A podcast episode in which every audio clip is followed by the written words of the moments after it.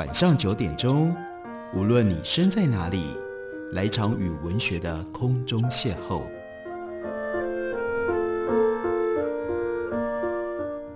杨照谈书，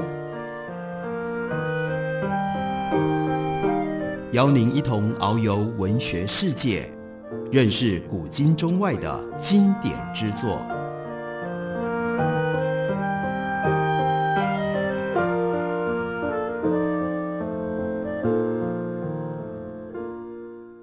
各位听众朋友，大家好，非常欢迎收听杨照谈书。本节目于台北广播电台 FM 九三点一，每个星期一到星期五晚上九点为大家播出。我是杨照。在今天的节目当中，要为大家介绍的这本书是大块出版公司的新书。书名呢，可能听起来有点可怕，但其实呢，书的内容相对的是温馨的。因为书名中文书名叫做《死后四十种生活》，死后还会有生活啊。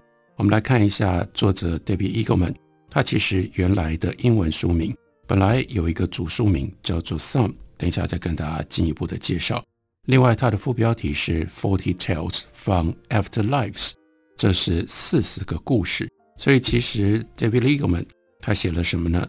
他写了四十种不同的想象，想象我们在死了之后，究竟死后世界长什么样子？绝大部分的人没有办法这么简单的就接受，人死了就什么都没有。我们忍不住会去探问，会去猜测，在死了之后，我们会继续身处在什么样的环境当中？这是一种非常自然的反应。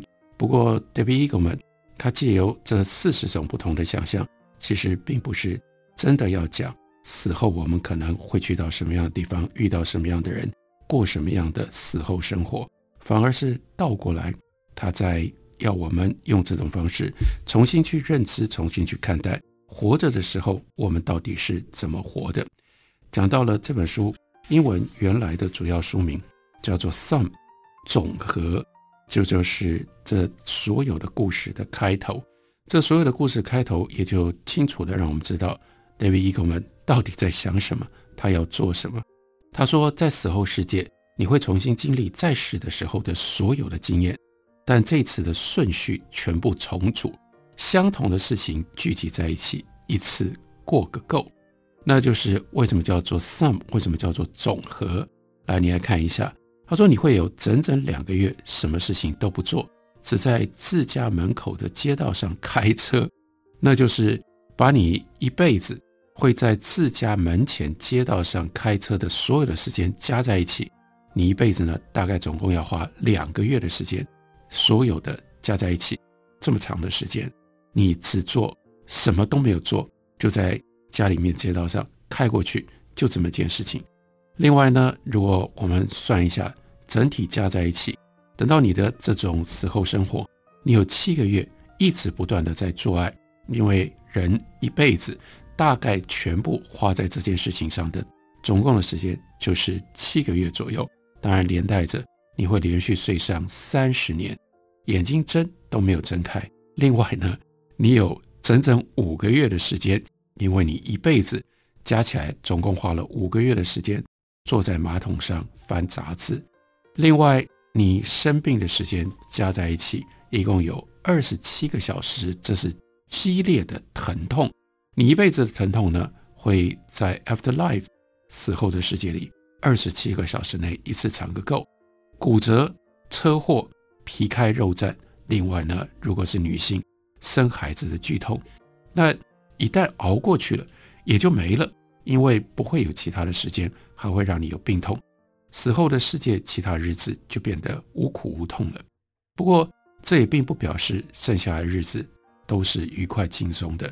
让我们再用这种方式，其实不是在想象死后世界，而是了解一下。我们到底怎么过我们的人生？你花整整六天的时间剪指甲，你花十五个月在找东西，你花十八个月，但我猜如果是台湾人，这个数字应该会多一点。那你在干嘛呢？你在排队。还有呢，你有整整两年无趣的生活，完全是无聊的不得了。另外，这种总数高达两年的无趣生活，包括哪些事呢？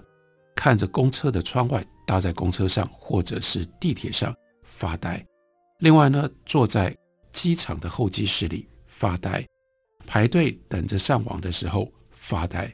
整整一年一直不断的阅读，那我希望大家的时间不只是一年，因为你是收听杨照谈书节目的听众。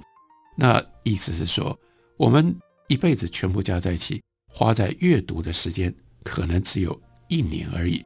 所以如果把它全部总和加在一起，就会变成你有一整年一直在阅读，一直在阅读，读到你的眼睛酸痛，读到全身发痒，也不能够洗澡，因为。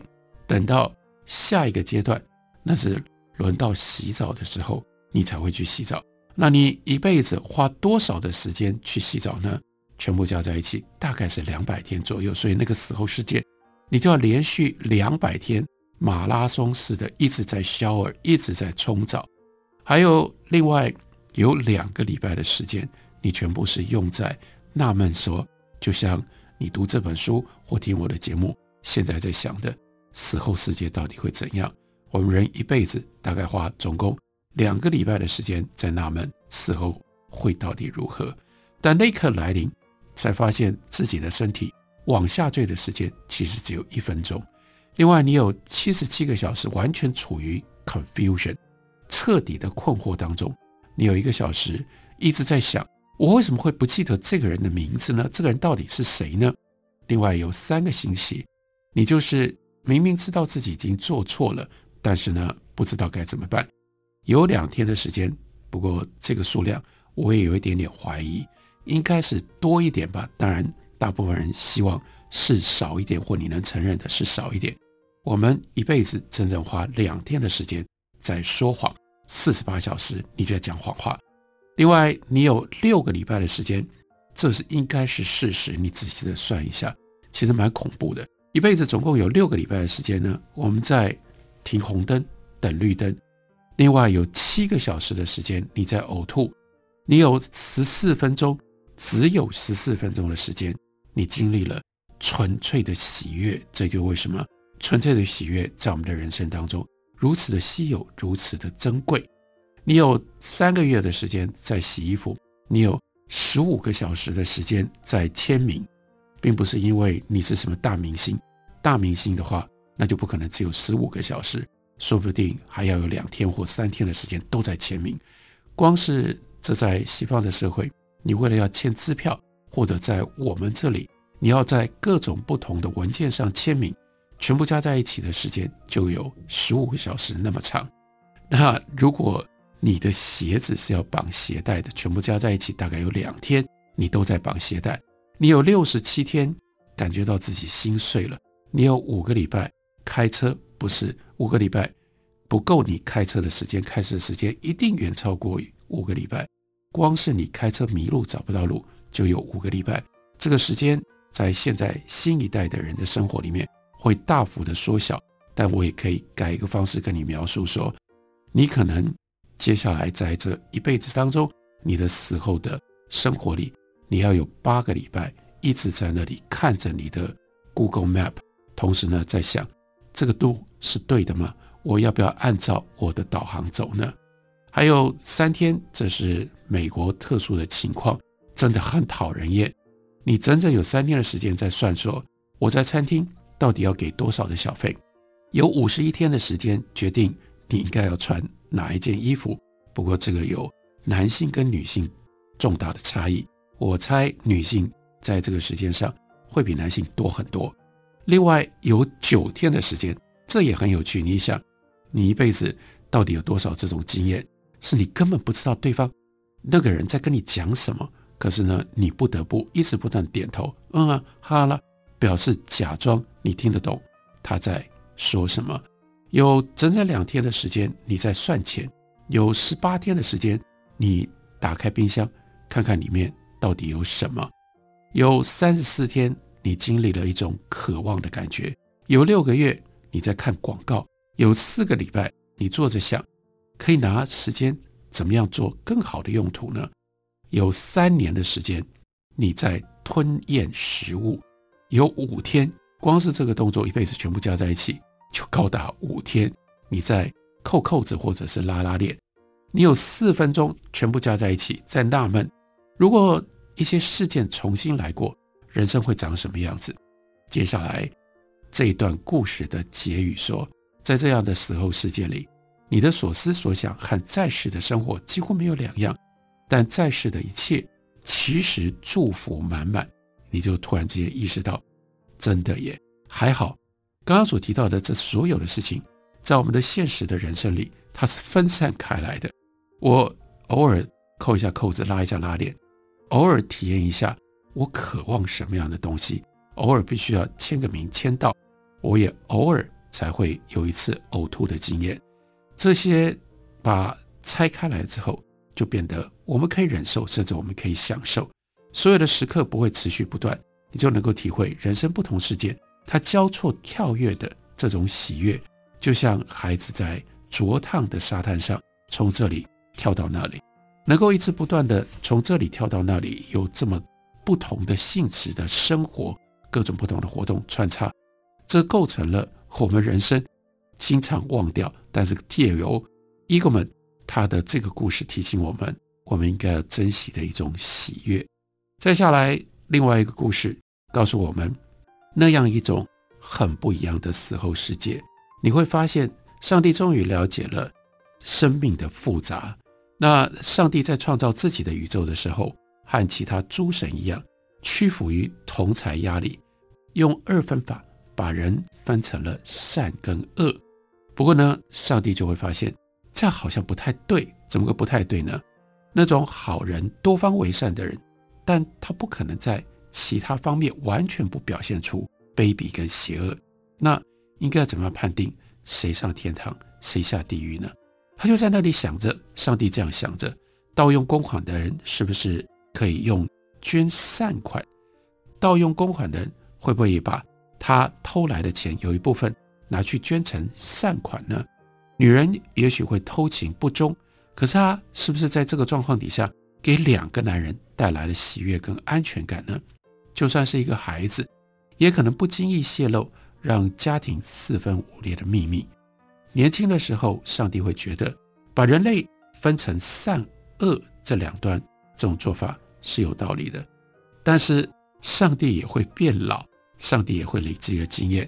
上帝累积了他的资历，他的经验，他就发现这样决定越来越困难。那怎么办呢？这个时候，上帝就去写复杂的方程式。考虑几百种因素，另外呢，要动用电脑软体跑快一点，跑运算，算出好几串永恒决策的方案。没多久，这种自动化的决策却又让上帝感觉到反感，并不是每一次电脑算出来的，上帝都能够同意。所以有的时候呢，他甚至会气得发飙，就把电脑的插头给踢掉了。那有那么一天的下午。他听着因为两国交战而死的死者在发牢骚，双方都受苦，双方都觉得自己有道理倾诉，而且双方也都能够为自己提出真挚合理的辩护，所以这个时候，上帝就陷入到这种困扰当中。他到底要听谁的？上帝怎么做这个决定？连电脑都没有办法帮他在这里做出精确明确的答案。上帝该怎么办呢？我们休息一会儿。回来告诉大家。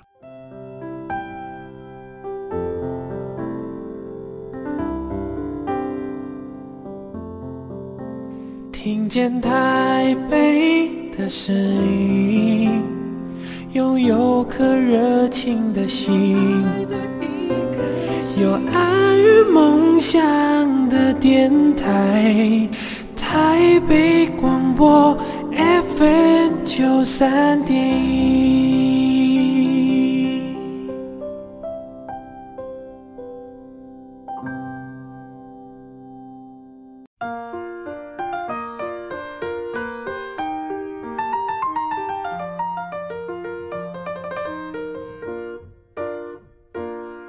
感谢你继续收听《杨照谈书》。本节目以台北广播电台 FM 九三点一，每个星期一到星期五晚上九点，为大家播出到九点半。今天为大家介绍的这本书书名叫做《死后四十种生活》。不过，这并不是真正在讲死了之后我们在信仰上面要如何去看到死后自己所过的生活。这是四十个小故事，只不过这四十个小故事都是用死后生活作为他假定的场景。其实，作者 David Eagleman 他更在意的是要反映，让我们去思考，我们活在这个世界上的现实究竟是怎么一回事。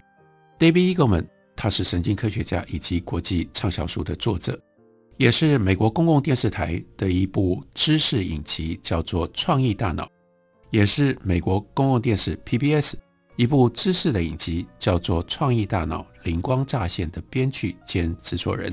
他目前任教于斯坦福大学，因为有这样的一个特殊的背景，所以他写出来的故事有那样一种科学的灵光。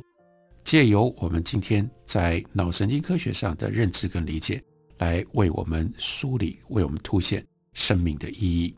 前面休息之前，跟大家讲到了那个上帝困扰的故事。上帝遇到了两国交战而死去的死者，都在对他发牢骚。这个时候，上帝痛苦了，他捂住耳朵，痛苦呻吟。他知道他的子民是多面向的生物，也就是过去。那样一种架构，把人就分成善跟恶，这样一种二分法。二分法就是善的好的人上天堂，那恶坏的人下地狱。而且只有天堂跟地狱，就是这样的一种二分法。当然，这其实并不是上帝，而是我们人。我们人为什么一定要用这种方式去设想天堂跟地狱呢？天堂跟地狱中间没有任何其他的比较灰色的。或者是暧昧的这种情况吗？单纯的光明跟黑暗来设定人的死后生活，这样合理吗？意味着上帝经过了累积的这些经验，听到了人在世界上跟他说的这么多的事情，他就没有办法继续活在自己年轻的时候所建构的这个死板二分架构底下。当然，并不是所有的上帝、所有的神都会因为这样而难过挣扎，所以呢。我们人类的上帝在这件事，我们应该觉得是幸运的。我们所臣服的这个上帝，他细腻敏感，能够深刻了解人类心思的迂回和复杂。所以接下来，我们看到了那样一个可怜的上帝，他头垂得像芦苇，埋头猛擦天堂客厅里面的地板，就像我们不知道该怎么做的时候，就去扫地，就去拖地吧。那可是呢，麻烦了，因为他还是要做决定。因为外头排了长龙，因为他还是要决定谁上天堂，谁下地狱。于是他身边有一些顾问，就给他建议：这样吧，授权嘛，你就授权给其他的神来做决定。但是上帝不觉得这是个解决方案，因为他如此深爱他的子民，不可能把这些死去的人、这些灵魂让其他的神来照顾。于是，在沮丧跟绝望当中。终于，上帝灵机一动，让大家继续排队，让人自己想办法。随后，他慷慨仁慈的心灵又冒出了一个更好的想法，而且这个主意呢，他觉得他负担得起。他让每个人在天堂都能够拥有自己的一席之地，意思是，通通一个都不放，意思是，通通一个都不放弃，大家通通都进到天堂里去。毕竟。每一个人都有他善良的一面嘛，这不就是他当初设计人类的时候，他开出来的规格？没有一个人是纯粹的恶，没有一个人在他的性子里是纯然的黑暗。既然这样，每个人不就都有资格可以上天堂吗？他这项新计划让他哎呀如释重负，让他的脸颊恢复了红润。于是这很简单嘛，就把地狱关掉了，然后呢，把地狱的所有的运作全部都拆掉，停了；把撒旦管理地狱的这个恶魔给开除了。然后你看，对大家多好，让每一个子民呢都在他所在的天堂，不管是新人或者是熟面孔，不管这个人在行为上是凶恶的或者是善良的，这个新的国度里，每个人都可以有同样的时间跟他说话。多数人。这个时候就开始觉得，哎呀，上帝叨叨不休，太过于好爱念了。不过这个时候就没有人能够指责说，上帝你到底在哪里？你还在吗？为什么你都不听我的？上帝这个时候照顾每一个人，所以上帝这个时候所采取的一种态度，那就是新的国度里人人平等，不会有人在地狱里面被火烧，但是呢，另外一边有人在天堂听竖琴。这是一个全新的死后世界，这里面不会有一边是水床，一边是吊床，一边是生马铃薯，一边是寿司，另外也不会有有人喝热水，有人喝香槟，四海之内皆兄弟，一视同仁。这个过去在地球上从来没有落实过的真平等这样的一个精神，在天堂首次得到了实践，但。大家就真的可以想一想看，如果真的有这样的一个天堂，那是一种什么样的生活？我们如果死后去到这样的一个天堂，你会喜欢，或者是你会觉得是什么样的体验跟感受呢？接下来就告诉我们，那会发生什么事？共产主义者应该是最高兴吧，因为他们不就是希望有这种绝对的平等？现在他们就活在这种平等的环境当中，但不是，他们又恼怒。